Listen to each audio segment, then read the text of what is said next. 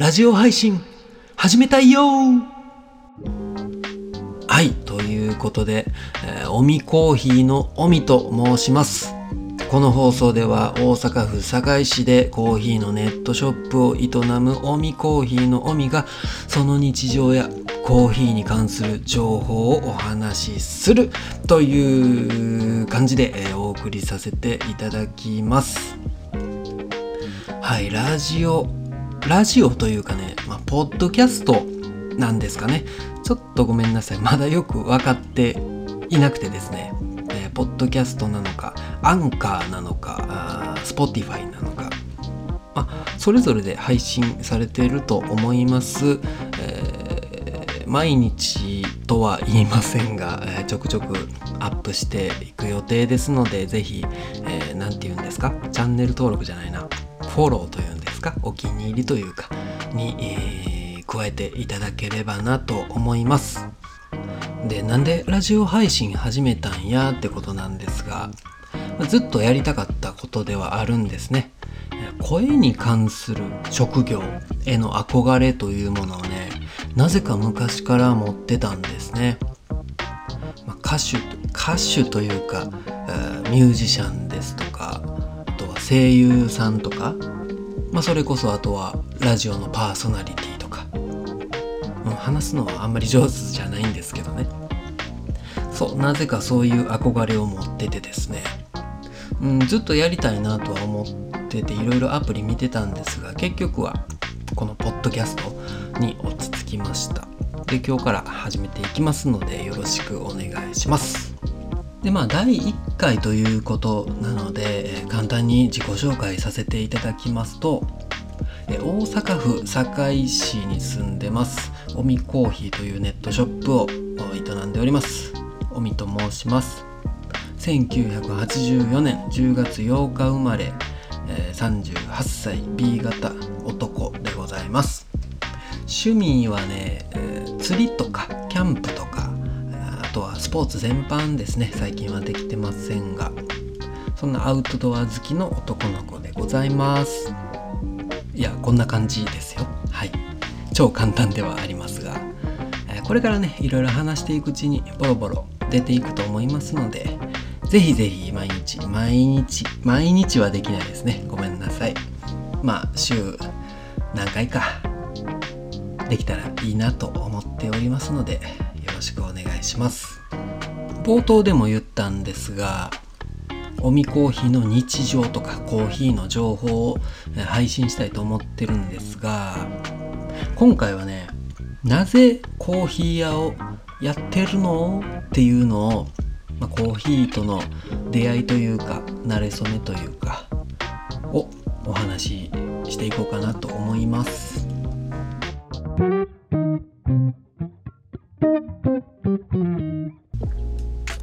学生の頃ですね。学生というか中学校とか小、えー、高校か。ぐらいの時はねコーヒーは飲まなかったというか興味すらなかったんですよね。で、えー、高校3年生の時にあのタバコを吸い始めてですねああ違う違う違う違う二十歳ですね。そうそうそうそう。二十歳の頃に、えー、タバコを吸い始めてしまいましてですね。で、まあ、タバコといえばコーヒーだろうってことででそれまで飲んだことなかったんですが学校帰りにコンビニ学校って高校じゃなくて大学ですよ。そう学校帰りにねコンビニで今今もあるんかなあのサントリーの銀ボス？銀ボスというのが当時出たてか流行ってたかちょっとわからないですけどもそれのホットを買ってですね。そうまだ寒い時期まだ寒い時期というか寒くなり始めの時期だったかな。に学校帰りに、えー、暗い公園でですね一人でこうドキドキしながらですね缶コーヒーをカポッと開けてさあさあどんなもんやねんと思いながら美味しいんですね。美味しいんですよ。これがこれがコーヒーかってことで飲み始めて。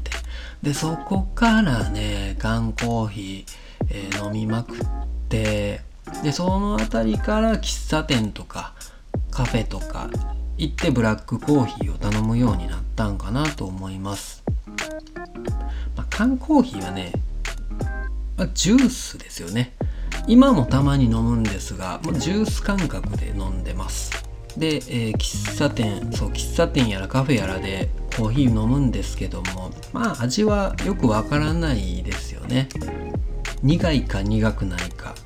えー、濃いか薄いかぐらいしかわからなかったんですがなかなかの頻度で行ってました。でですね、えー、あれは30歳ぐらいの時かな。そう僕あの食を結構割と点々としちゃうタイプでしてですね。あもう飽きた。やめた。みたいな感じでやめることがたまにあったんですよ。でまあ30ぐらいになって、えー、そろそろ頑張らなあかんなってことで働いてたんですがこの生活が70ぐらいまで続くんか。これが俺の人生かって思うとねもうね鬱っぽくなっちゃうんですね。もう絶対おもんないやんって思っちゃうんですよ僕。その会社勤めというのが何でしょうね。まあ向いてないって言ったら怒られるんかな。こう前習いができない性格なんですね。そうそんなこともあって一人でやりたいなっていうのはずっと、うん、心のどこかにあったんですね。でも何をしていいか分かれへんしなって悶々としてたんですよ。でそんな時期にですね Facebook でつながってた中学の同級生の女の子がいましてですねその子がこの度カフェをオープンしましたみたいなことを載せてるのを見たんですね。それまでえっと、移動販売、まあ、いわゆるキッチンカーですよね。キッチンカーをやってるっていうのはなんとなくは知ってたんですがあついにお店構えるんやってねすごいなって思ってね。富田林のいわゆる古民家カフェなのかな？うん。行ってみたろうと思って。そう。で中学卒業以来会ってもいないし何か連絡取ってたってこともないんですがいきなり行ったんですね。そしたら名前も顔も覚えてくれて「いや久しぶりやん」言うて。でそこで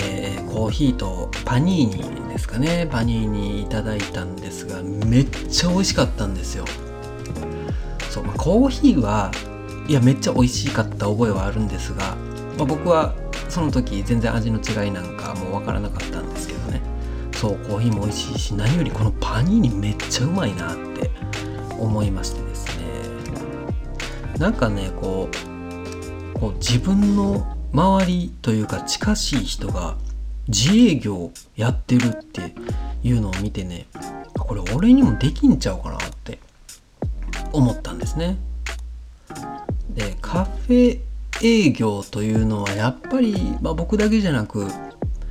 なんとなく憧れを持つ人って結構いらっしゃるじゃないですか。いや僕もね今になって振り返ると高校の時とか友達とカフェか喫茶店の経営っていいよな夢よなみたいなこと話してたなって、えー、思い出すんですね。でそのえっ、ー、とね富田林の丸カフェというところなんですが、まあ、何回か通う時期がありましてで影響を受けてですね自分でドリッパーとか、えー、あれなんやろなメーカーもわからないようなドリッパーだったんですが陶器でできた安い三つ穴のやつでねうん、それ買ったりあとはニトリでケトル買ったり、うん、ペーパーフィルターも買ったんですがちょっとサイズが合ってなかったり、うん、あとあれですねコーヒーミルコーヒーミルも確かホームセンターコーナーで買いました。あれはでも借りたやったっけな2 3 0 0 0円ぐらいのプロペラ式のやつですね。20, 20センチぐらいかな筒状のやつ。うんそれも買ってで家でコーヒーを入れ始める日々が始まりました。でカフェ経営をするにはやっぱり焙煎も自分でやらなあかんよなって思ったんですね。でも焙煎機めっちゃ高いよなそらって思ったんですがもうほんまにね高いんですよ。数十万かな安くても。家庭用のならもうちょっと安いのあるんですけど、うん、家庭用のってどうなんかなって不安に思ったりね、まあ、持ってる方いたらあの失礼なんですけども、うん、そんな折にですね YouTube である動画を見て衝撃を受けたんですね。それがハマコーヒーさん。コーヒーやってる方ならもう皆さんご存知の有名な方なんですがそのハマコーヒーさんがなんと鍋で焙煎してるんですね。ええー、と思って。いわゆる片手鍋でシャンシャンシャンシャンって普通にカセットコンロで焙煎してるんですよ。こんな方法あんのってめっちゃテンション上がってですね何回も動画リピートしてみてもうねその日のうちに生豆コーヒーの生豆をポチってました。もうすぐ買って。で、ま、生豆が届いてからねすぐ焙煎するんですね。もう見よう見まねですよ。見よう見まねでやったんですがなんかねうまくいったんですよ。ビギナーズラックっていうのもあったんかもしれないんですけど。焙煎時間もいい感じでうんコーヒー豆も綺麗に焼けてですね。うわコーヒー豆やってすごい感動して。でそれを抽出して入れてみるとねめっちゃ美味しかったんですよ。今飲むとどう思うかはちょっとわからないんですがその発売線感動補正みたいのもかかってめちゃめちゃ美味しかったんですね。そう確か、えー、ハマコーヒーさん一押しの確かねエクアドルアンデスマウンテンでしたわ。そうそれを中部会に焼いたやつをね飲んで美味しくてこれいけるぞと。これもっといろんな人に飲んでもらいたいと思ってでそこから、えー、手鍋焙煎に没頭する日々が始まったんですね。で当時普通に会社で働いてたんですがその同僚の方にドリップバッグ作って飲んでもらったりしてね、うん、コーヒー屋への準備を着々と始めたわけですよ。そで初めは手鍋焙煎でネットショップからやろうと。まああとはタイミングやなって思ってた時期にですその勤めてた会社で僕は大阪でえっ、ー、と事務事務仕事主に事務仕事ですね。えー、っとねまあそれが司法書士事務所だったんですけど司法書士事務所の補助者として事務仕事、えー、あとはお客さんのとこに行って契約書書いてもらったりだとかなんかそういう仕事をしてたんです。あ僕は司法書士じゃないですよ。補助者ですけど。で登記手続きとかしてたんですけどね。まあ僕はその作業的には割と嫌いじゃなかったんですよなんですけどそのね会社のうん、変革期というか過渡期というかそんな時期でいろいろシステムを変えていこうってことになってたんですね。でその僕らの部署がやってる事務仕事というのを別の都道府県の、うん、センターに集めてそっちで全部やってもらう代わりに大阪はみんな営業部隊になりますと、まあ、そういうふうにやっていきますっていうふうに決まってですね。で営業のための勉強会とか始まるわけですよ。いやもう営業とか勘弁してくれって思いながら。あ今やなということで、えー、上司を呼び出してですね。すいません辞めますということで、えー、今年の今年じゃないね。あちょうど1年ぐらい前か。ちょうど1年ぐらい前に、退社させていただきましてでそこからえー、3ヶ月ほど経った5月にねおみコーヒーのネットショップをオープンさせていただきまして今日に至るという流れですね。そう。でほんでお前なんでそんなポンポン会社辞めれんねんって思うかもしれないんですけどその会社で働きながら僕ウーバーイーツをやってたんですね。会社終わって夜だけやったりとか土日たまに1日やったりとかやっててで手応え的にねこれ一本でいけんちゃうかなっていう、まあ、半分確信がありまして。ウーバーイーツの配達員やったら時間に縛られることはないし自分の好きな風にやって好きな時に焙煎できたりするかなということで。だからウーバーイーツのおかげで個人事業主へ踏み切れたと言っても過言じゃないかなとも思いますが。そうなので今は UberEats の配達員とコーヒーのネットショップ二足のわらじでコーヒー屋やらせていただいております。コーヒーをお客さんの目の前で、えー、入れる抽出するっていうのはやってないんですよ。だから実店舗がない状態なんですね。でもイベント出店というのを去年やらせてもらってジャパンコーヒーフェスティバルっていうイベントの団体団体というか、まあ、団体がありましてでそちらが主催されるイベントに2回ほど出させていただきまして和歌山の高野山とであとは京都の宇治市植物公園というところで出展させていただいてですね